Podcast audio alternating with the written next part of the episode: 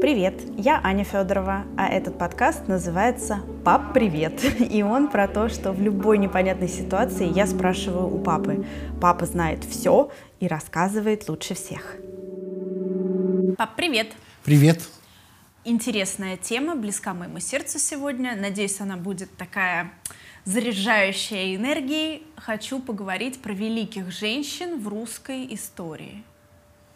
Замечательно замечательно, потому что есть о чем поговорить, в том числе и о том, что э, осталось за пределами как бы школьного и иного образования. Но начнем мы с абсолютной, как мне кажется, классики, с X века, с первого христианина во главе нашей с тобой страны. Угу. Когда еще вся Киевская Русь, как сейчас называют этот исторический период, э, была языческая. Это, конечно, княгиня Ольга. Угу. И это всего лишь третье э, колено после Рюрика. Рюрик, Олег, Игорь, муж Ольги, ага. и Ольга.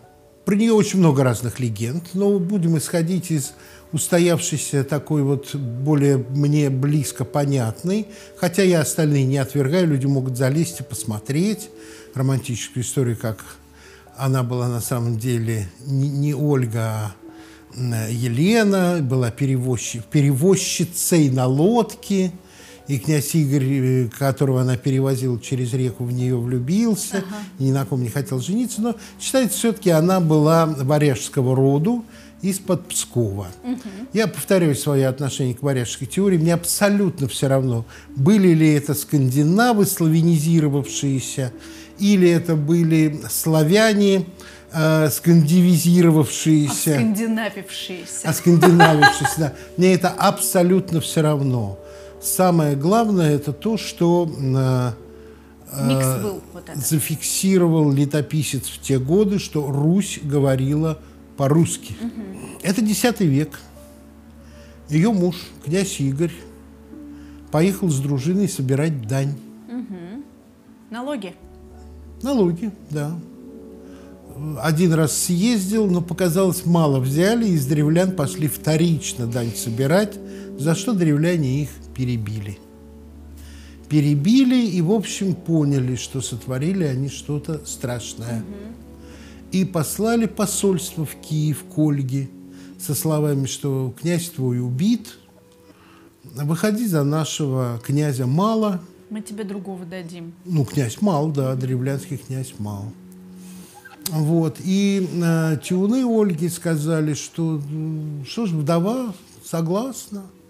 Только она честь вам хочет оказать. Вы скажите, что не поедете о конях, не пойдете пешими, а понесите нас в ладье. И их понесли в ладье, они сидели, величаясь в ладье. Но не дойдя до терема Ольги, их сбросили в яму и закопали живьем. Это кого закопали? Древлян, а. которые приехали сватать, сватать Ольгу за своего князя Мала. Ага, то есть это вот они... Те, вот... которые убили Игоря. Да. И убоялись совершенно. Ага. Ну, тут определенные, я думаю, наслоения, правда это или неправда. Дело в том, что э, варяги, своих воинов в ладьях хоронили вот после битвы, убитых, и найдены эти погребения, где в ладьях похоронены воины. Я думаю, какие-то отголоски тут есть. А, но древлянам написала, шлите другое посольство. Их прислали. Она сказала, вот хорошо, что вы пришли, выслушаю вас, но помойтесь сначала. Их в бане заперли и сожгли. И сожгли. И тогда Ольга сама снялась с дружиною и отправилась к Искоростеню, где жили древляне, и сказала, что хочет тризну справить на могиле мужа. Пришли оставшиеся мужи древлянские, перепились, и то на дружине сказала их всех перебить. Но и этого оказалось мало. Искоростень она осадила этот город – и сказала, что ждет от них выкупа. Угу. Они сказали, у нас ничего не осталось. Она сказала, да, мне многого не надо. мне по воробью да по галке из вашего э, дома. Они снесли эту дань, к этим птицам привязали паклю, подожгли, они вернулись под свои стерки, и весь город сгорел. Вот так Ольга отомстила за своего мужа. Красиво. Да, это в летописи э, рассказ, ей много посвящено. И она стала управлять. Она стала правительницей Киева. Вот это удивительно, мне кажется, что никакие ни братья, ни дяди, ни сыновья, ни по мужской линии передалось. Это была очень сильная женщина. Ага. И я думаю, что в данном случае все нормы э, наследования уступили этой силе. Угу. Это та сила, которая живет и в тебе, и во всякой русской женщине тоже. Вот с тех пор. Мы все немножко Ольга. Все немножко Ольги. Но при этом первое, что она сделала, она изменила систему сбора дани. Угу. Чтобы больше не ездить никуда с дружиной, а Привозили. создать пункты сбора. Чтобы сами племена собирали эту дань, которую они Киеву платили, а до этого они платили хазарам. Угу. А, и а, чтобы сбор дани стал не на, насильственным а, актом, а мирным сбором налогов. Осознанные налоги. Осознанное Осо- налогообложение. Да, да, да, да, да, да. В мире только две вещи неизменны. Это налоги и смерть. Ну, это американская поговорка. Вот. э, При этом она крестилась.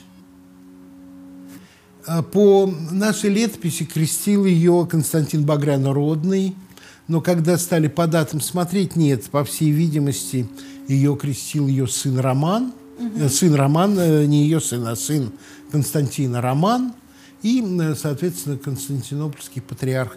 Тут тоже очень красивая легенда. Якобы, по легенде, Константин в нее влюбился и хотел ее паять. Ей к тому времени, по некоторым данным, было от 37 до 50 лет. Это нормальный такой гэп. Э, Я так в Тиндере потом напишу. Абсолютно. От 37 до 50 лет. Абсолютно верно. Ну, по разным оценкам. Я склоняюсь э, к возрасту 37 лет. И она сказала, что Базилевс, но я же язычница, ты меня покрести. Он сказал, ну уж вообще хорошо. И окрестил ее. Окрестил и говорит, ну а теперь пошли. Она говорит, император, ты ж теперь отец мой, как ты меня можешь паять? Я дщерь твоя. Она говорит, Ольга, ж ты меня переклюкала, обхитрила. Базилевс остался Базилевс ни император. с чем. Ни с чем, да. А она стала первой христианкой во главе нашей с тобой прастраны. И вот эм, давай даже, вот, вот они варяги, варяги варяжские, но сын ее уже был не с варяжским именем, а Святослав. Все, началась вот эта... Все, началось Эпоха. соединение, началось уже совершенно другое отношение. Это X век. XI век. Давай через сто лет перескочим. Легко. О ком мне хочется рассказать? Мне хочется рассказать о королеве Франции.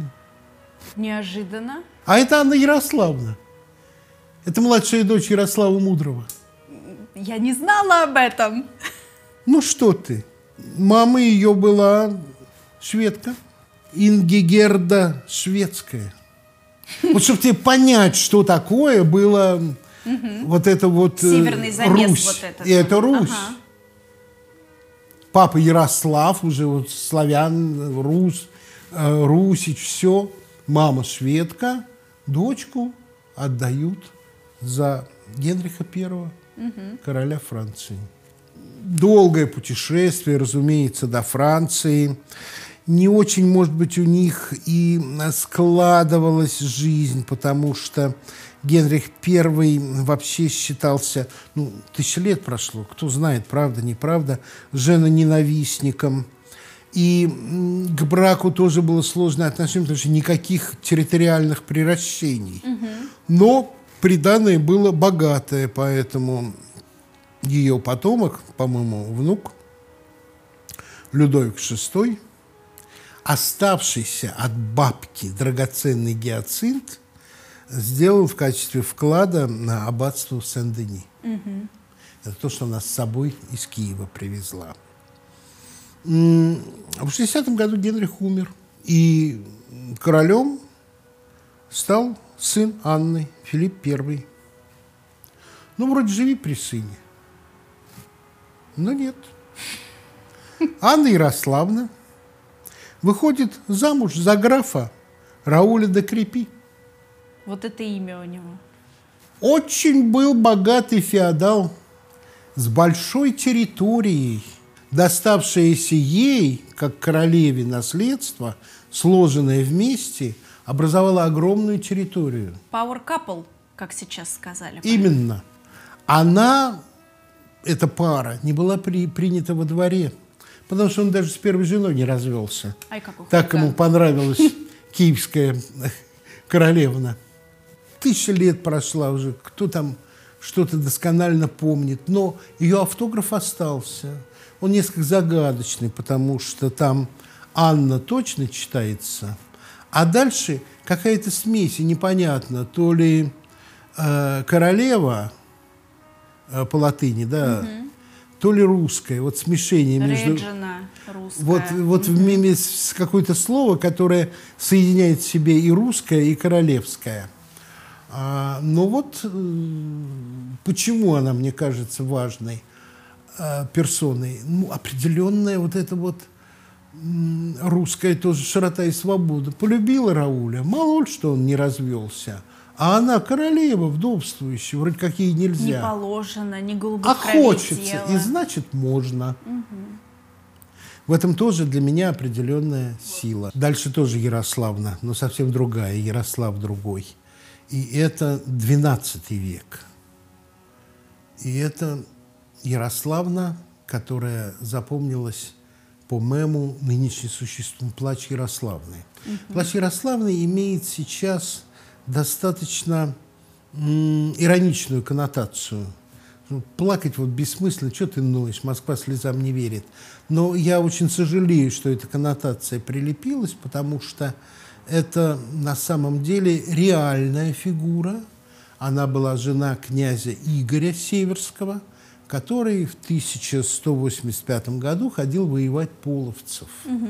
и о котором осталось, наверное, одно из главнейших произведений русской литературы э, «Песня о полку Игореве». Причем полк в данном случае не боевое соединение, а полк, пылк назывался тогда боевой поход – а, поход. Ополчиться. Понятно, интересно. Даже вот слово о полку Игореве мы, ну, в нашей культуре мы просто называем слово. И мы знаем, о чем речь. Да, да. А, он потерпел поражение, был пленен ханом Половецким, как почетный гость.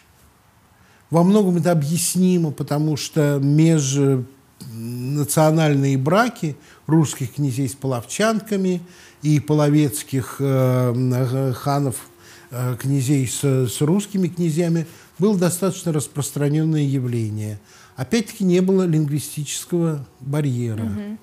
Но само описание битвы, некоторые фразы и слова убеждают меня в том, что это был абсолютно точно вот, э, явление рыцарской культуры, рыцарского романа. Угу.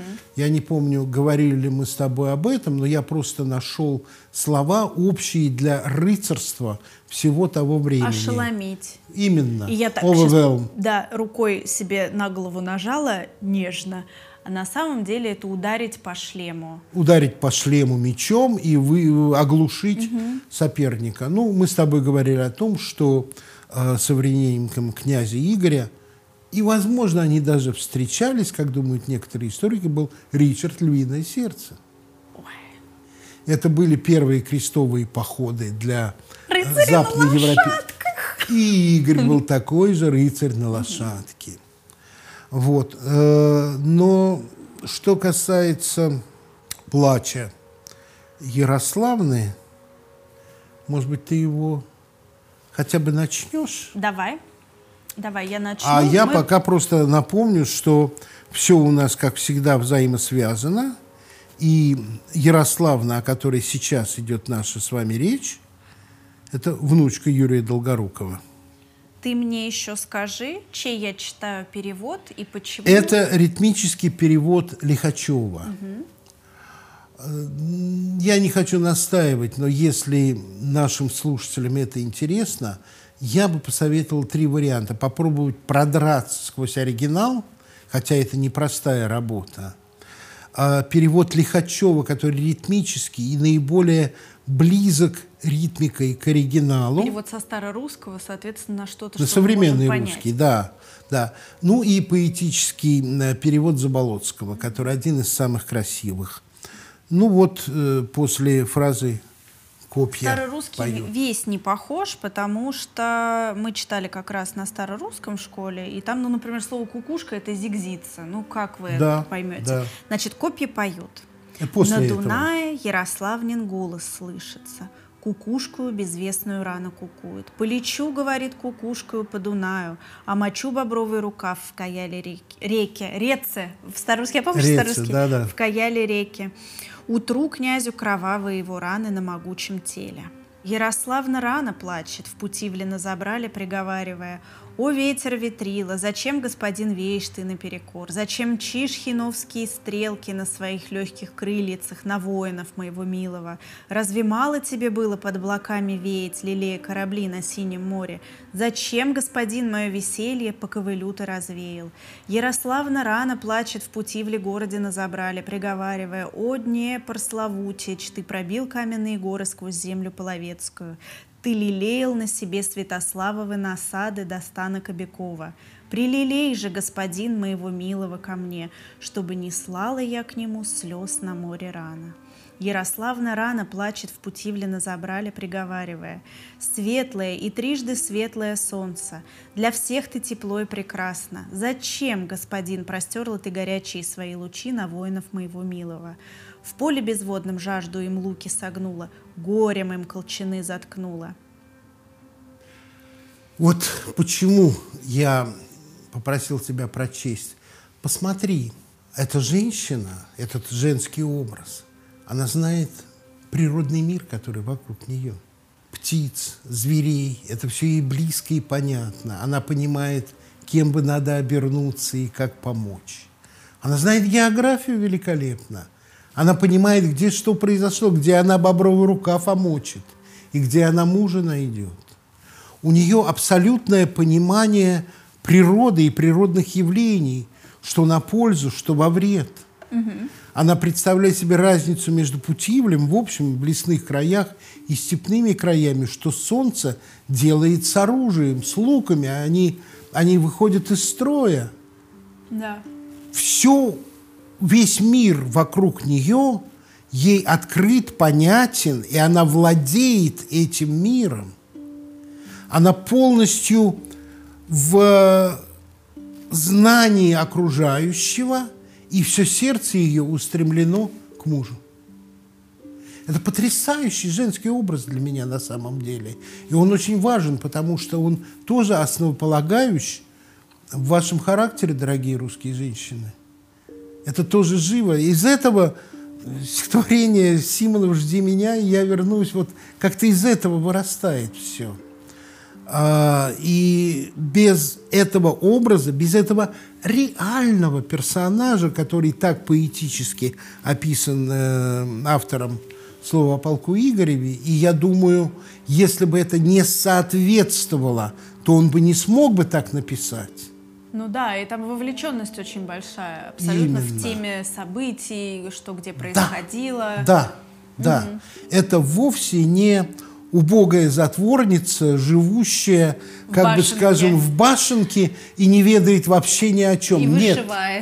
Это, это полная... Хотя я сейчас тоже не права. Пап, вот я сейчас сказала вышивает, а ведь э, средневековые западные принцессы вышили нам всю историю битв. Точно так же это они нам вышили. Ну, бою, да, знаем. высадка э, Вильгельма Завоевателя.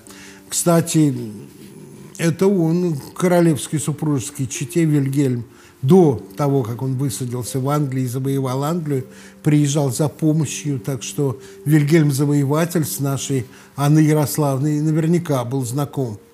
Это что... Просил денег у нее. Просил. У Реджины. Да, да, да, да, да. Вот.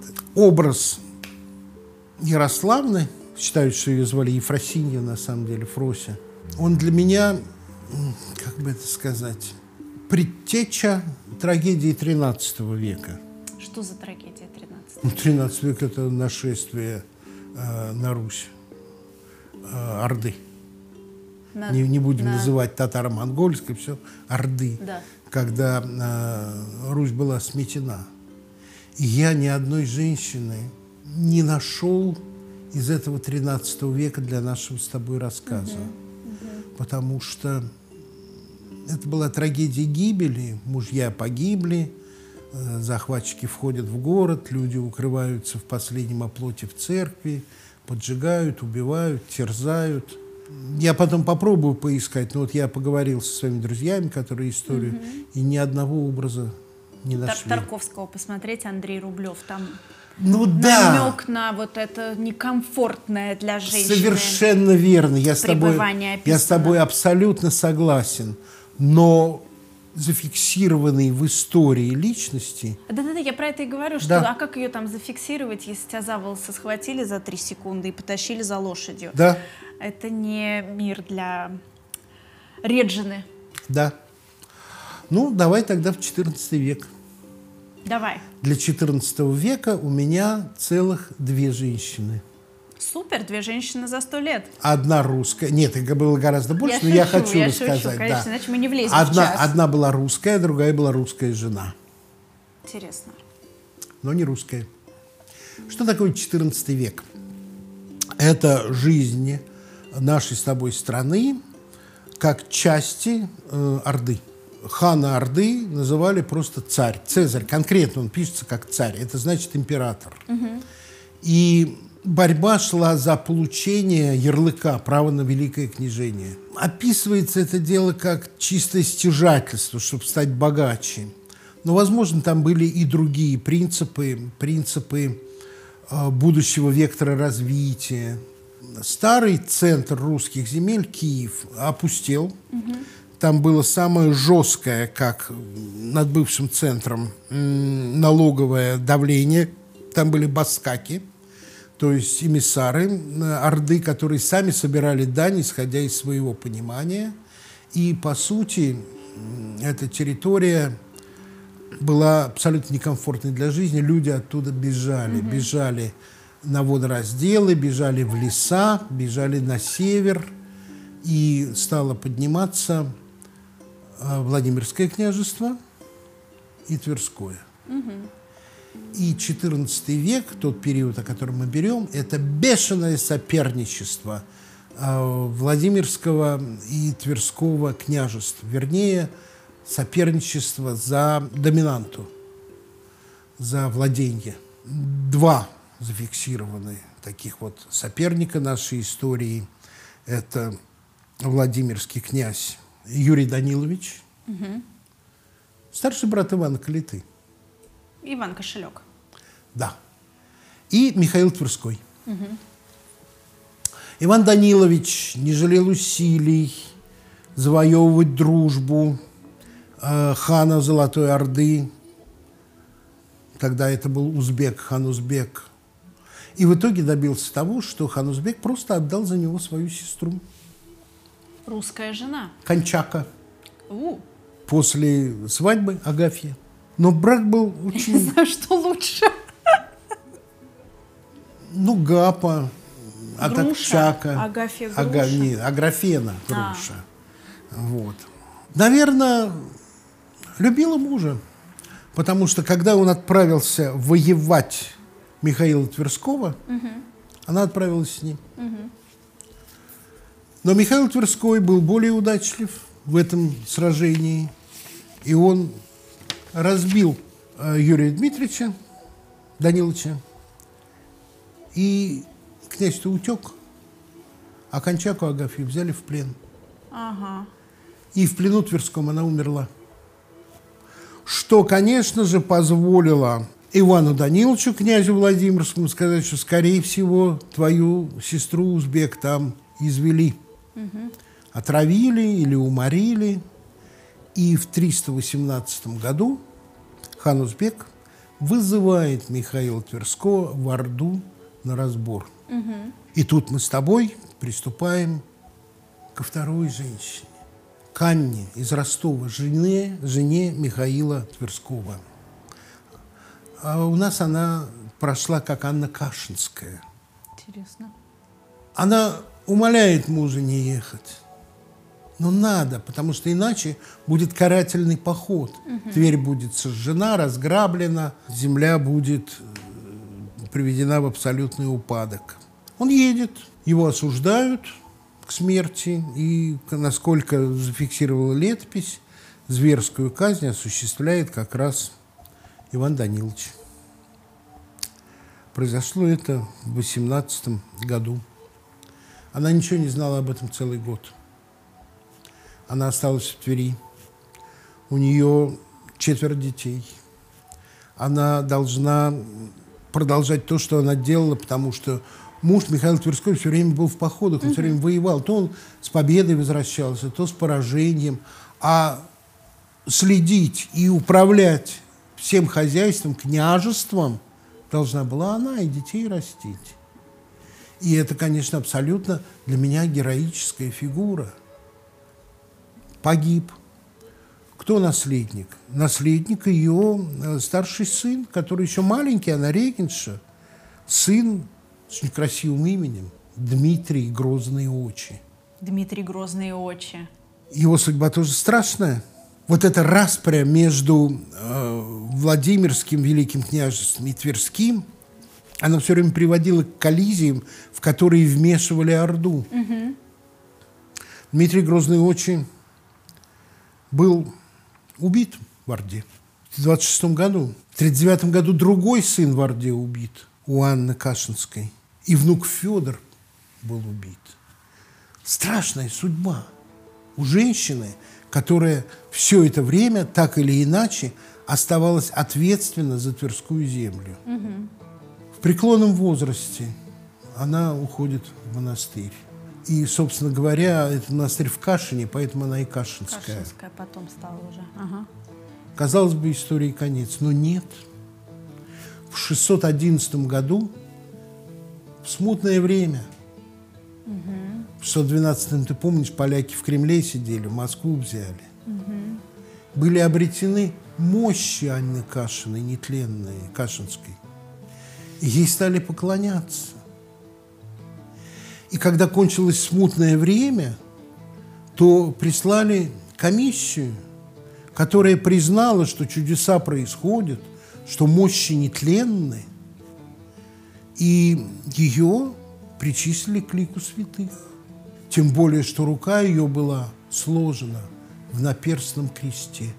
Но тут идет реформация – и креститься нужно не двумя пальцами, ага. сложенными в крест, крыш, как так говорили, а тремя пальцами. И она становится символом тех, кто протестует против церковной реформы, которых потом назвали раскольниками и староверами. староверами. И присылают новую комиссию, которая говорит, никакая не святая. И пальцы не то и не все. В общем, ее из раки выбрасывают, убирают все покрова, которые ей нашили красивые, закапывают в могилу, утрамбовывают, чтобы следа не осталось. Угу. Но народная память остается об Анне Кашинской, вдове Михаила Тверского. Он тоже потом будет причислен к лику святых. И к концу XIX века это заставило церковь передумать.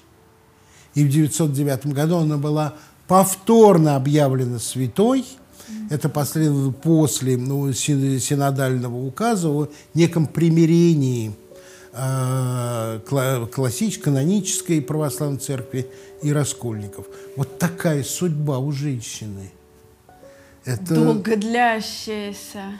Да, да, это, извини, у нас 14 век, 6 веков, считай. Ну, 7, угу. то, 6 веков, ну, больше 5 веков. И, конечно, это тоже образ женщины. Угу. И трагичный, и... И живой при этом, очень и живой. живой. Да. да. Э, ну вот, так у нас прошел 14 век, и мы идем с тобой в 15 век.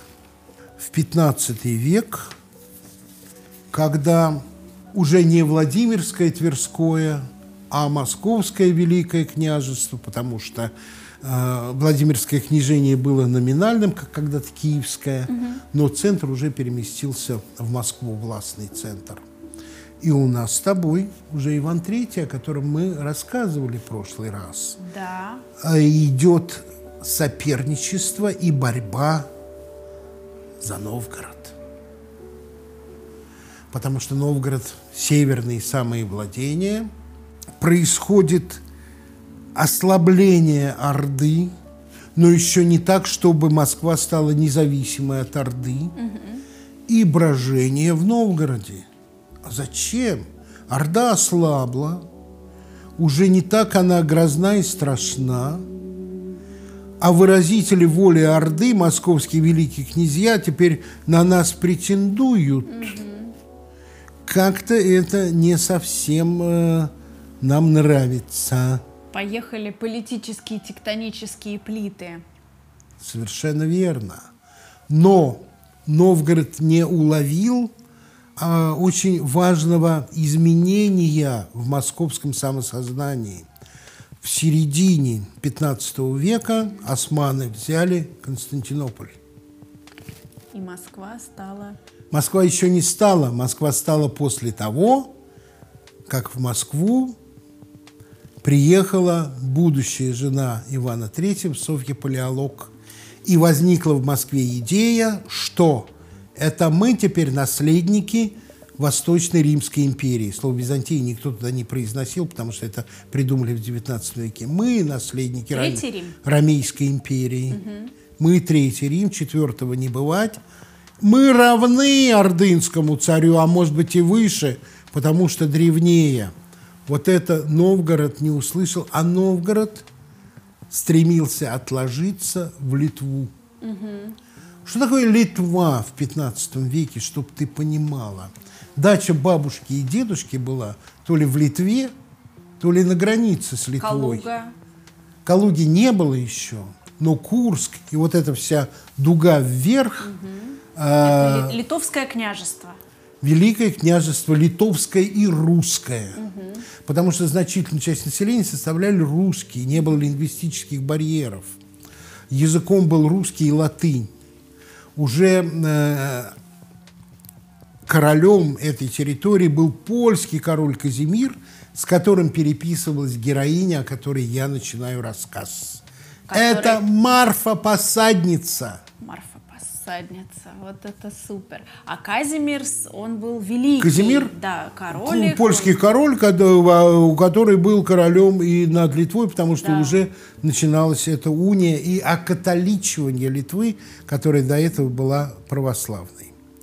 Ну, на самом деле, Марфа. это Марфа Борецкая. Хм. Борецкая она стала по второму браку. Молодец. Я Когда вышла это. за Исаака Борецкого, посадника. Посадник – это мэр. Марфа была богатейшей женщиной. Таких равных ей землевладельцев Новгород не знал. Она была третья после э, митрополита и монастырских земель. Вау. Она обладала огромной территорией. Была мотором отложения в Литву. Именно из-за того, что вот этот вот вектор, который только-только нарождался, она не уловила. А Новгород находился в некоторой степени в положении шантажируемого. Ему не хватало собственного хлеба. Он очень зависел от поставок пшеницы с юга э, нашей с тобой страны. А это вот санкциями перерубали, как только что-то в Новгороде чувствовали не то. Угу. Иван III пошел походом на Новгород, чтобы сепаратистские настроения пресечь. Угу. И в битве под э, Шелонью победил, разбил новгородцев. И там был пленен и убит сын посадницы Дмитрий. И это ее, тем не менее, не остановило. Не остановило, потому что еще Москва не набрала силы. Это 70-е годы. Еще нет стояния на Угре, где царь Ахмат убоялся и ушел. Угу. И стало ясно, что Москва Все. преобладает. Угу. Еще не отпечатана первая московская деньга, 480 год, тот же год. Еще Москва часть Орды номинально пусть сильнее становится, пусть ерепенится, пусть не платит периодически дань, но для нее, ну нафига нам это надо, вот чужое, а мы вот туда, там по-русски говорят. Там, там Краков, там, там да, всего, там да, деньги, там расцвет да, еврейской культуры в том да, числе. совершенно верно, совершенно верно. Вот, но второй поход, Новгород снова был поражен, Марфа Земля Марфа была конфискована. Марфу вывезли сначала в Москву, потом сослали в Нижний Новгород вместе с внуком, где она и умерла. Но как фигура мощная, как фигура, которая, ну, хотя бы даже чисто экономически... Такой капитал. Потрясающий капитал. О чем я хочу сказать уже до того, как мы к Софье Палеолог э, перейдем, второй женщине этого 15 века, о чем я мечтаю? Я не историк, я журналист, я не философ. Я просто люблю свою страну и, и люблю историю. Э, чтобы была написана другая история, потому что та история нашей страны, которую мы знаем, она написана с точки зрения Москвы. Угу. Попытки примирения были. Вот когда э, Александр Михайлович, а, царь, отец Петра, Анну интронизировал в святые, угу. это было определенное примирение, потому что и э, Анна, и Михаил Тверские, угу. они были противниками Москвы. Да. Казалось бы, их э, растоптать и забыть. Угу. Но вот этот шаг был сделан. Мы единый народ, неважно что и как. Я мечтаю о написании истории русскоязычных людей. Угу. Чтобы это было равнозначно и равноценно описано. И мы больше об этом знали, чтобы мы знали о русскоязычном населении Казани. Угу. Потому что добрая часть защитников Казани от Ивана Грозного были русскими. Угу. Как то, что сейчас происходит на юге Украины – когда с обеих сторон воюют русскоязычные. Угу. И эта история, она должна быть мудрой, она должна быть многослойной, и она должна на будущее сработать в примирении. Огромный труд, э, не сам он диктовал, но этот труд про англоязычных народов написан Черчиллем. Угу. И смысл был именно такой, объединительный я думаю, что сейчас с историей происходит очень много важного и нужного. И история э, э, углубляется, обращается к источникам, э, освобождается от идеологических и династических наветов. Но эта история должна быть написана, и Марфа Посадница должна иметь достойное место. Она и оперы была Марфа Посадница, и привлекалась э, в э, различные культурные наши э, области в XIX веке. Это незабытое имя, но все-таки, думаю, для многих из наших сегодняшних слушателей это определенное открытие. Я первый раз слышу. Я первый раз слышу. Очень вот хорошо. Мимо меня вот так это все И женщина того же века, Софья Палеолог, вот о которой мы уже слышу. говорили. Да, да. Зоя на самом деле. Она родилась через два года после падения Константинополя. В Риме ее... Сначала семья бежала на Корфу, потом в Рим. В Риме ее приютил Сикс VI, тот, который заказал, собственно говоря, Сикстинскую капеллу. Mm-hmm. Микеланджело, это то время. Вот. Ее в 11 лет выдали замуж за э, богатого э, итальянца. Э, ясно, что в, э, в 11... 11 лет, да, но он практически тут же умер. Ей досталось наследство. Страшное имя его было, я его даже записал. Князь Карачоло. Карачоло. А, ну, а окочурился достаточно быстро. Вот. В 69 году 1469 уже другой папа, не Сикс, а Павел II, предложил Ивану жениться угу. на Софье. Тайная мысль была запустить католичество в Московию, как тогда звали нашу страну. Мы сами себя Московией не называли никогда. Московия и московиты – это польское изобретение, которое распространилось на Запад. Угу. Мы всегда были русскими. Русь. Угу. Да. А, Великое княжество Московское, но мы были русскими, никогда себя московитами не называли, повторяю. И э, первое посольство привезло ее портрет. Жалко, что он не сохранился, потому что это Кватраченто, это, это, это, это, это сокровище, наверное, было потрясающее, потому что это написано вот мастерами 15 века итальянскими. Самое возрождение, mm-hmm. самый, самый сок – Возрождения, но портрет не сохранился. А Ивану Третьему она понравилась. Она тоже не была его первой женой. Она, он тоже не был у нее первым мужем, как мы видим, потому что был окочурился стра страшно ее. Карачолло. Карачолло, да. Отправляется э, в Москву. Плывет. С, с Польшей война. Угу. Плывет не так, как ты думаешь. На север Германии, в Любик. О из Любика в Колывань. Колывань, я даже не знаю, что это. Колывань? При всем уважении, если нас слушают колыванцы. Ревель. А. Таллин. А, Таллин. Далеко ли до Таллина? Таллин, знаешь, что означает? Нет. Датская крепость. О, нет, нет, Д я не знала, что. редуцировалось до Т, а лин, ну, линотип, камень.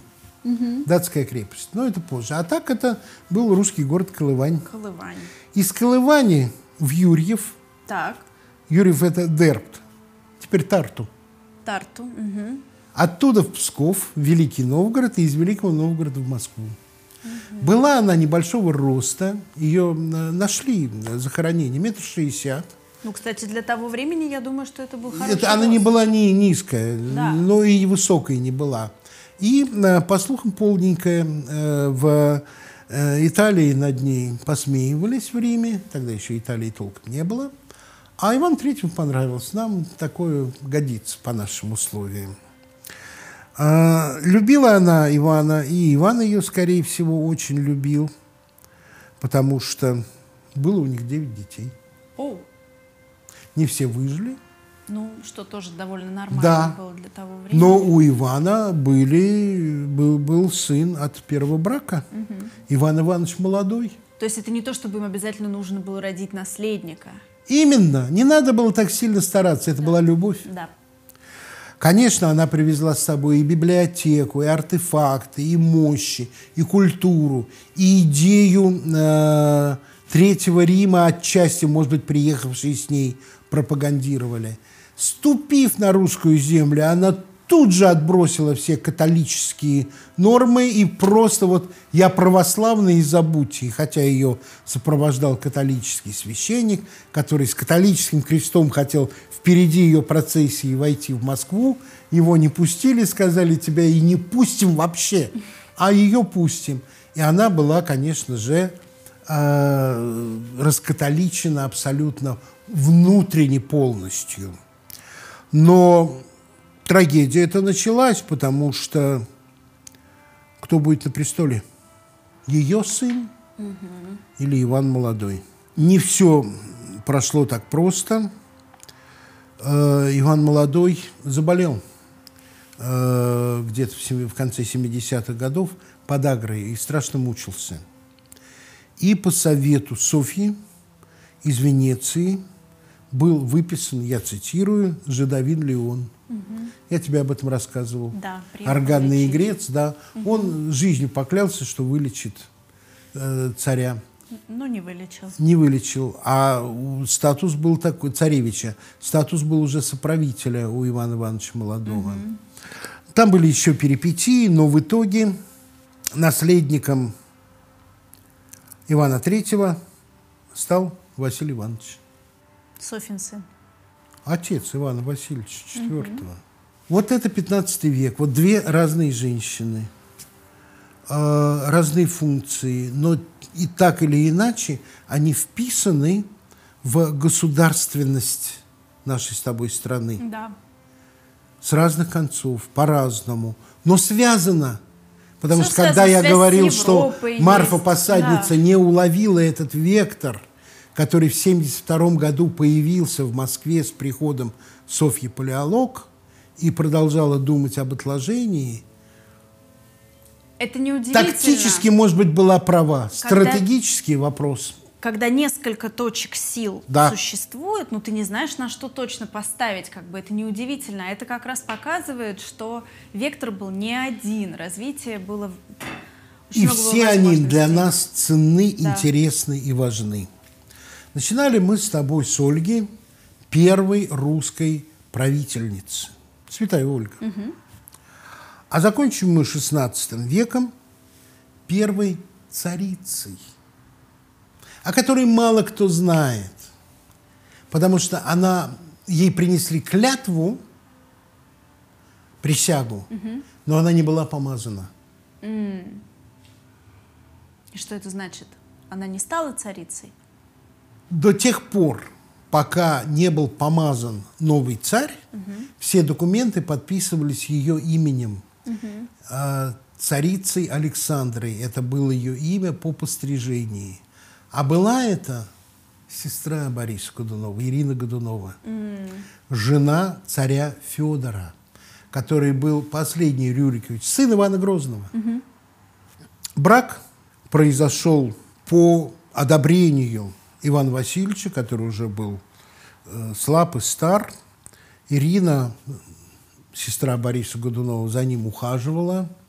У Карамзина есть история, не знаю, откуда он ее взял, непроверенная, что э, в один из дней она с ужасом бежала от кровати умирающего, который вроде как не страшно представать начал. Грозный все-таки был потрясающей фигурой. В 1954 году, в 1984 году, 1584 год, конец 16 века уже, считай, она стала царицей, вышла, вышла замуж за Федора Ивановича. Детей у них не было. Ее пытались э, отлучить от царства, но э, Федор страшно протестовал, он ее обожал, потому что это была совершенно необычная женщина. Угу. Она участвовала в заседаниях Боярской думы. Она переписывалась с Елизаветой I, угу. королевой э, Британии из Чудоров. Она с патриархом переписывалась Константинопольским. Угу. И это при ней состоялось введение патриаршества на Руси. До этого были митрополиты, у нас не было своего патриарха, мы не были угу. авто, автокефальной церковью. И когда патриарх с кандидатом на уже роль русского патриарха приехал в Москву, это она его принимала в Золотой палате. Угу. Это первая история, когда женщина произносила публичную речь. И это было принято а, обществом. Ирина Годунова была великой женщиной, угу. Интеллектуальной, образованной и важной государственной фигурой. Поэтому Хотя, конечно, ее двигал Борис, который сам мечтал вот приблизиться к трону, к царству. Он начинал да. свою эту э, ну, интригу, можно сказать, еще при Иване Грозном. Но когда царь Федор Иванович умер, ни у кого не вызвало большого удивления, что они присягают Ирине. Угу. Ну, потому что Федор Иванович и завещал царство Ирине. Да. Это... А это нормально было, то он мог кому-то его Никогда завещать. с Ольги не было такого. Вот, я... Женщине. Мы каждый раз обсуждаем вот эту вот систему брату, дяде, потом сыну и так далее. И второй раз уже как бы правила существуют, но они существуют не для всех. Такая женщина была. Угу к сожалению, забытое. А да. мне кажется, это потрясающе интересно, и это тоже часть тебя. Вот все, что я рассказываю, так, так или иначе... что ты видишь этих великих во мне. Я, я вижу себя. во всех русских женщинах это. Потому что это, это история, которую нужно знать. Пробыла она, царица, девять дней. На девятый день, после смерти своего мужа, она сказала, нет, я ухожу в монастырь но пока, повторяю, не был помазан Борис Годунов на царство, все документы подписывались царицей Александрой. Угу. И номинально это наша первая царица Ирина Годунова по рождению. 16 век. 16 век. Ну вот, на сегодня у меня все. Ну что, спасибо тебе большое. Продолжим. До следующего раза тогда. Давай. Этот выпуск подошел к концу. Спасибо вам большое, что послушали. Этот подкаст мы записали бесплатно и без рекламы. Мы не заработаем на лайках и шерах, но нам будет приятно узнать ваше мнение, а положительные оценки станут главной мотивацией для того, чтобы сделать новые выпуски. Поэтому ставьте звездочки и делитесь ссылкой с друзьями. До встречи тут. А в перерывах нас с Максом можно найти в Инстаграм artistanna.f и Максим on the go.